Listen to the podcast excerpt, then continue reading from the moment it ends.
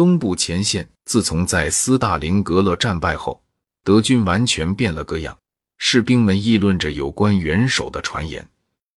显然，他已经失去理智了。他被秘密囚禁在贝希特斯加登。我们看到的是他的替身。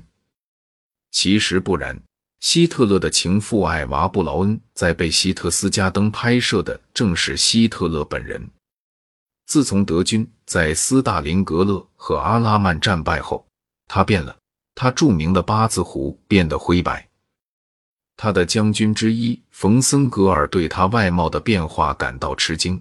他说：“他的皮肤松弛，他曾经可以迷惑群众的蓝眼睛因失眠而变得红肿。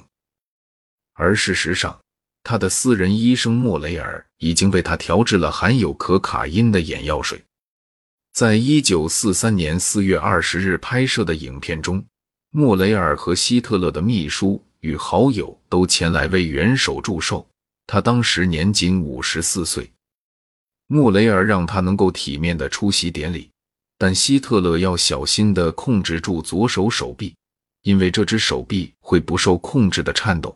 他已经显露出帕金森综合症的症状，因此党卫军首领希姆莱变得更加重要。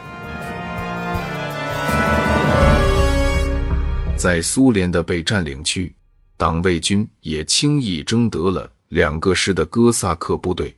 他们在沙皇时代以因血腥的反犹大屠杀而闻名。他们将组成可怕的党卫军第十五骑兵团，而国防军将征召一百万名别无选择的苏联战俘。他们要不想饿死，就得和德军并肩作战。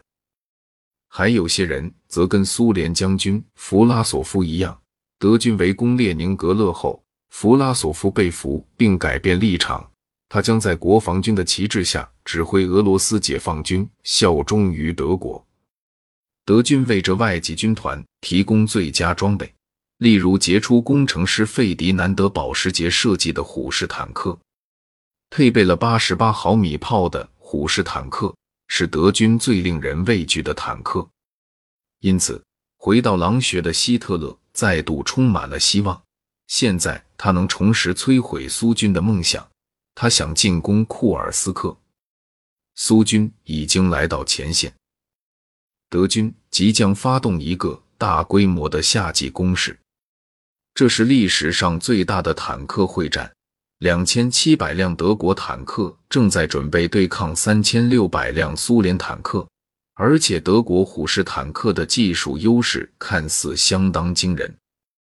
希特勒深知这场战役的重要性，他选择帮他打赢了法国战役的陆军元帅冯曼施坦因来领导他兵力达九十万人的部队。由虎式坦克带领的攻势突破了苏联战线。却遇上苏联强大的反装甲防御阵线以及密集的坦克群，德军被迫撤退，就连可怕的虎式坦克也不得不降服于苏军。在库尔斯克，德军的下场十分悲惨，他们已在这场战役失去五万人了。冯曼施坦因需要援军以继续进攻，他在等希特勒的消息。希特勒似乎犹豫不决，他只咕哝了几句空洞的话。冯曼施坦因后来写道：“我觉得他看起来很软弱。”当冯曼斯坦因把在库尔斯克蒙受损失的具体数字拿给希特勒看时，他的想法得到了证实。开战至今，两百万名德国士兵在战斗中丧命、受伤和失踪。希特勒永远无法填补这一空缺。现在的战况同在法国战役中使用闪电战获胜的情况已经不可同日而语。库尔斯克是大战中的一个重要转折点，因为希特勒改而采取进攻的策略。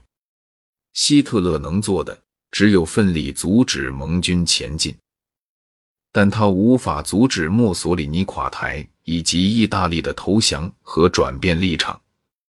希特勒最担心的是如何防止盟军在意大利其他地方登陆，更重要的是防止他们在法国登陆。